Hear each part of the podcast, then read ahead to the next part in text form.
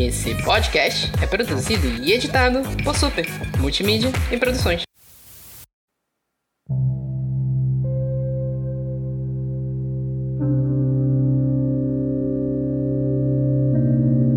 As Aventuras Saborosas da Escolinha Fome do Saber, por Andrei Simões.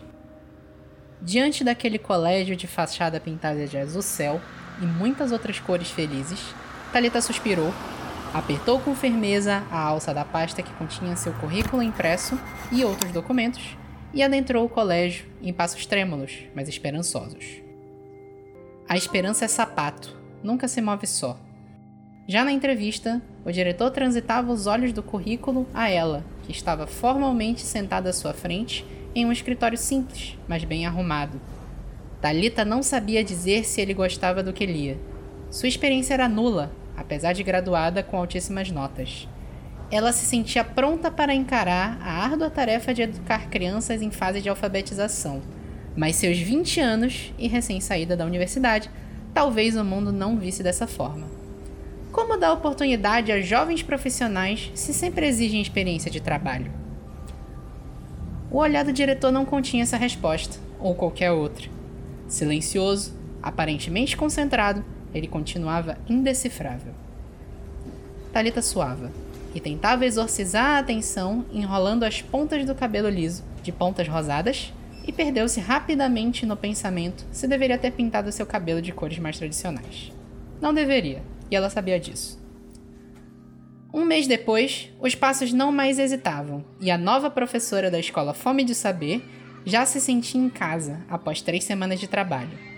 Era um ofício cheio de responsabilidades, mas também de amor, como educadora de 18 infantes fofinhos, entre 3 e 4 anos de idade. Agitados, de bochechas protuberantes, olhos grandes e simétricos, eram a personificação da fofura, em toda a construção sociobiológica que faz os adultos humanos sentirem a urgência de amar e proteger seus filhotes e os de outros. As crianças a adoravam, sempre a abraçavam insistentemente, apertando-a com aquelas mãos pequenas e cheias de dobrinhas macias.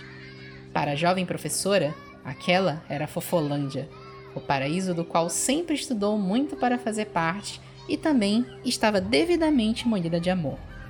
Voltava para casa cheirando a perfume de criança, exultante e sorridente, mesmo no transporte público de péssima qualidade, suando aquele perfume todo para fora de si, cozinhando ao sol do meio-dia em uma cidade qualquer perto demais da linha do Equador. Todo o perfume desvanece, e no apodrecer inevitável, quando a roda do tempo gira, uma eternidade de mau cheiro.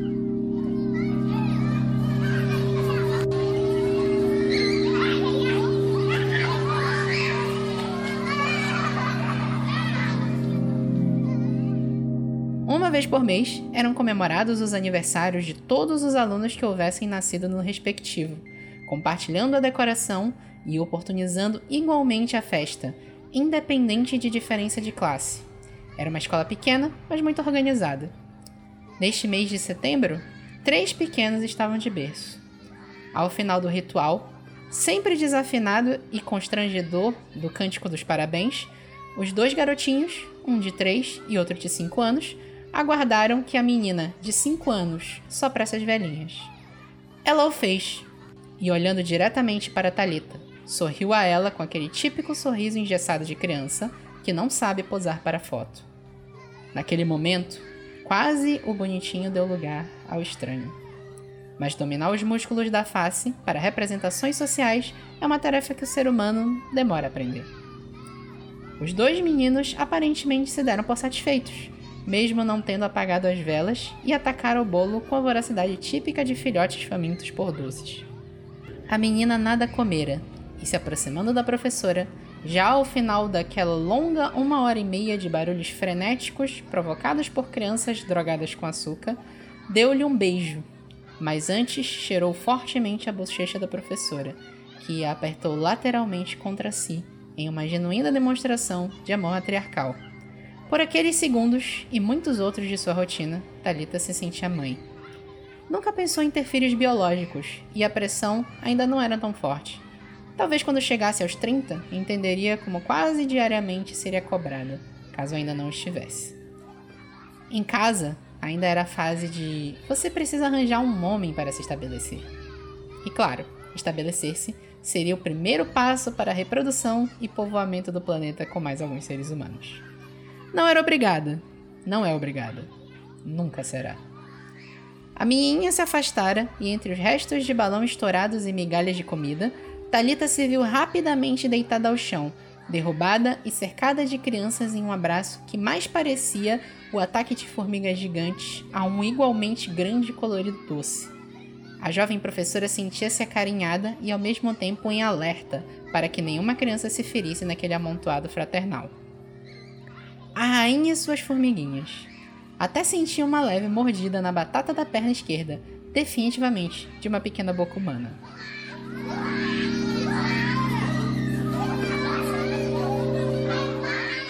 No início, todas as relações são incríveis, os empregos perfeitos.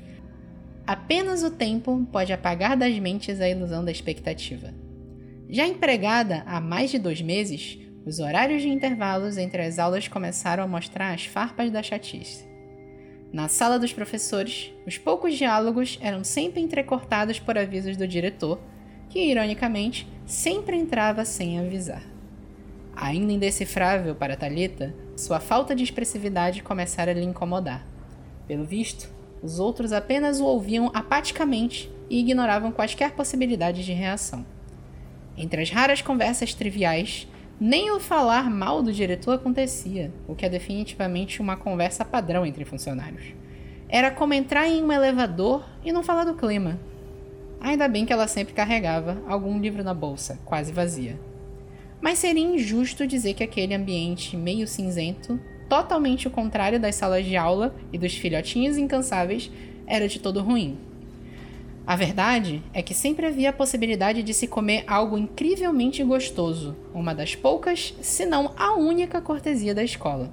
Bolos, tortas, lanches salgados, tudo abundantemente calórico e deliciosamente longe de qualquer dieta. Talita nunca contou conversa quando o assunto é comida. Se comer é ser feliz, aquela garota era a pessoa mais feliz do mundo.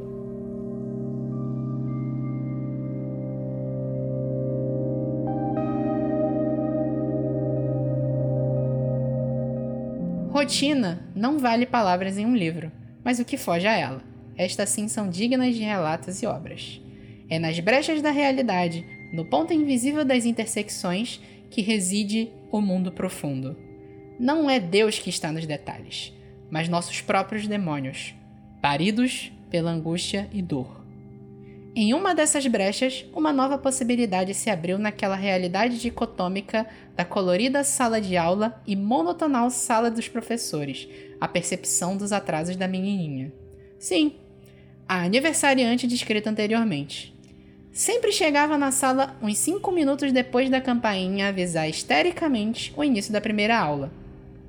Corria à sua cadeira e sorria de ponta a ponta do rosto, aquele sorriso de 5 anos.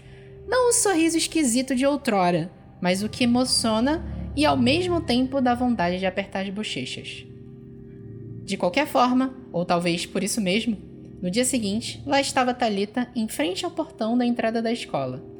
Precisaria conversar com os pais que os atrasos, mesmo em poucos minutos, poderiam estar atrapalhando algumas questões sobre disciplina e assiduidade.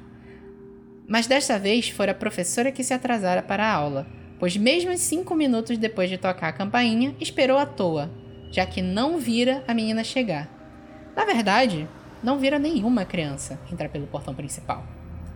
Porém, quando ela entrou à sala de aula, lá estava a criaturinha, em um vestido branco, impecável de boneca, e todos os seus e suas coleguinhas.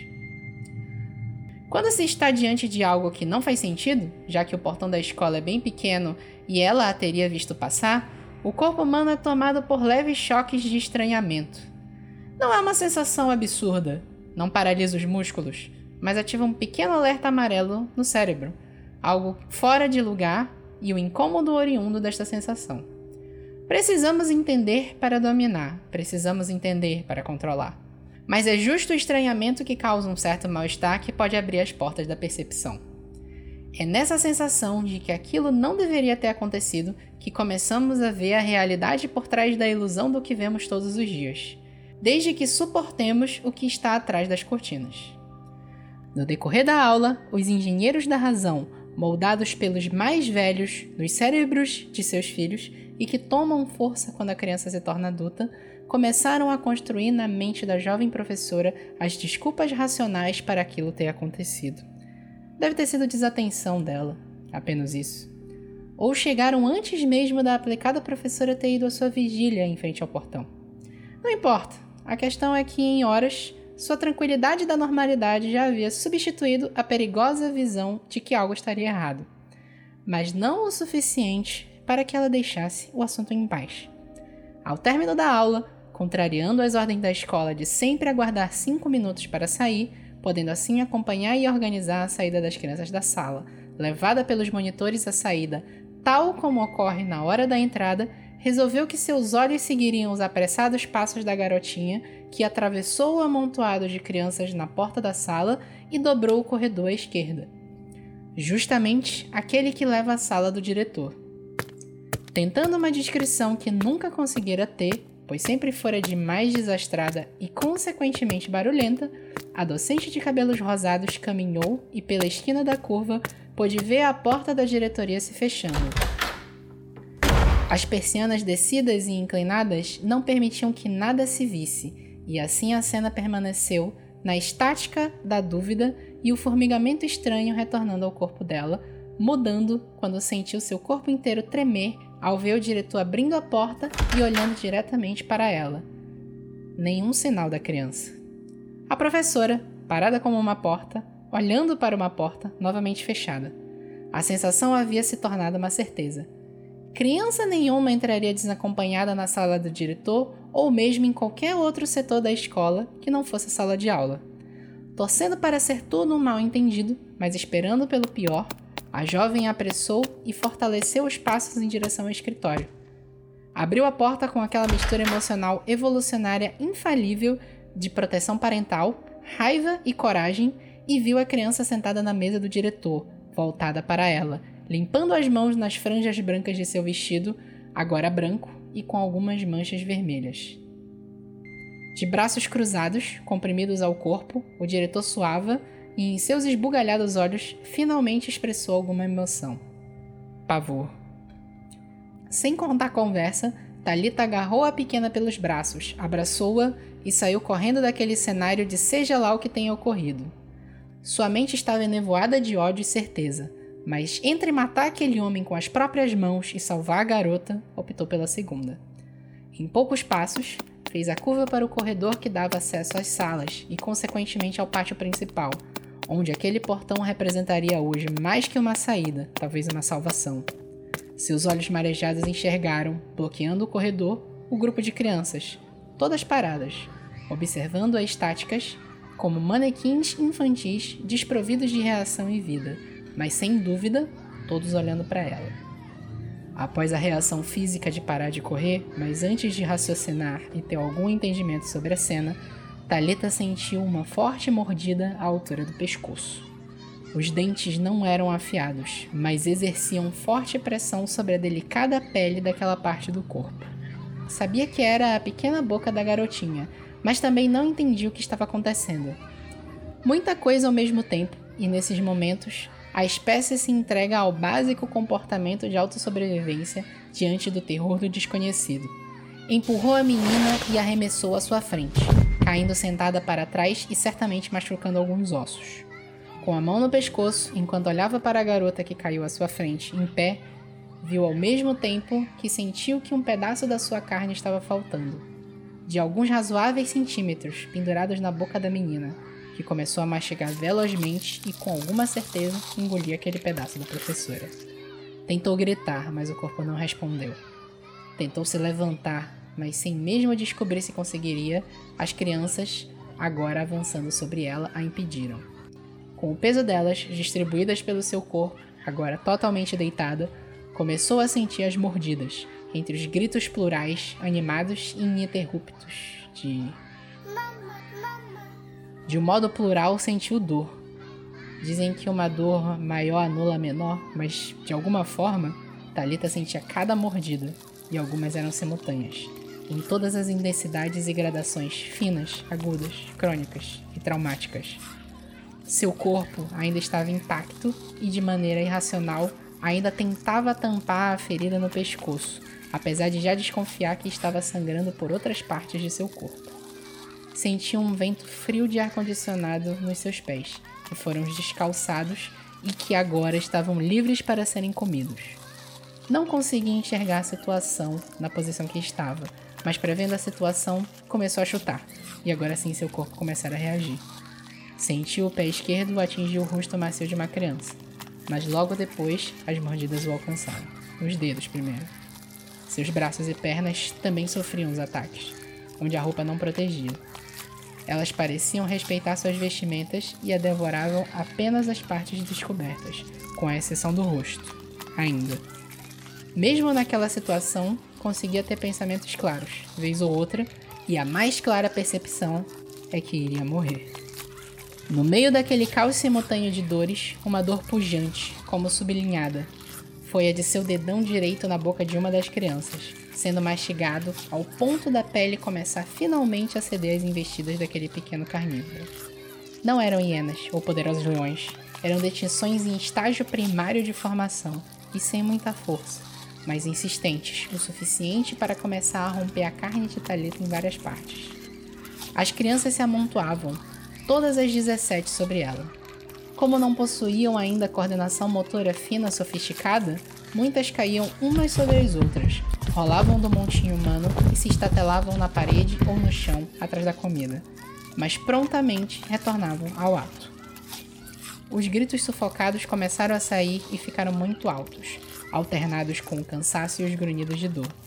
Talita estava sendo devorada, na lentidão da capacidade de filhotes.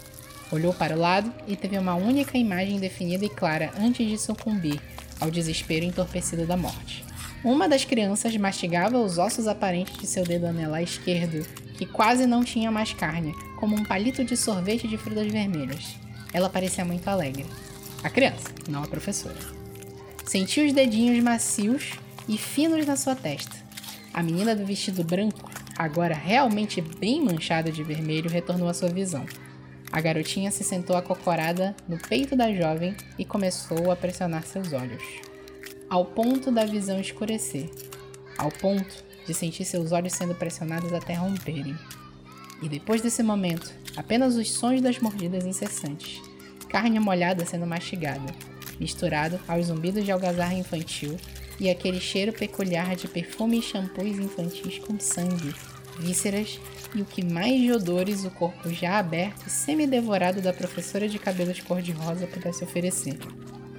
Alguns minutos depois, as crianças dormiam para todos os lados, umas abraçadas, outras simplesmente em posição fetal, ainda sujas de sangue e próximas ao cadáver. A menininha do vestido agora totalmente vermelho era a única acordada. Supervisionou com um olhar firme o diretor recolher o cadáver e acionar as duas equipes do colégio. A primeira formada de quatro adultos homens, prontamente começou a carregar as crianças para os fundos, onde moravam há muitos anos. A segunda, formada por outros três homens, esperou o transporte das crianças terminar para limparem o corredor cheio de fluidos humanos. O diretor, sem ainda se preocupar com a mão esquerda sangrando da mordida em seu escritório, mais observava do que dava comandos, sempre sob o olhar da pequena. Ao final de algumas horas, os adultos já recolhidos em uma única jaula de 4 por 4 metros, os funcionários se ajeitavam para dormir. O diretor, no meio da jaula, sentia leve formigamento no dedo mordido, mas conseguiu pegar no sono mesmo assim.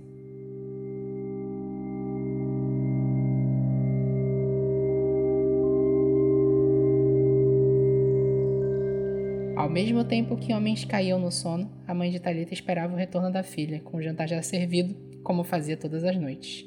Sentou à mesa e esperou por horas, até a tranquilidade dar lugar ao desespero, e o desespero na tristeza eterna de ter uma filha desaparecida. O corpo de Talita jamais foi encontrado. Do outro lado da cidade, no porão da escola Fome de Saber, a garotinha agora, vestida com um novo vestido branco, impecável de limpo e cheiroso, observava suas crias em sono profundo, dormindo em camas limpas e decoradas com adornos condizentes às suas idades aparentes. Ela foi a última a deitar e demorou a dormir.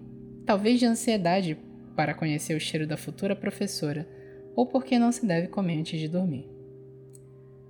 Na dicotomia da fome, há apenas a comida e quem a come.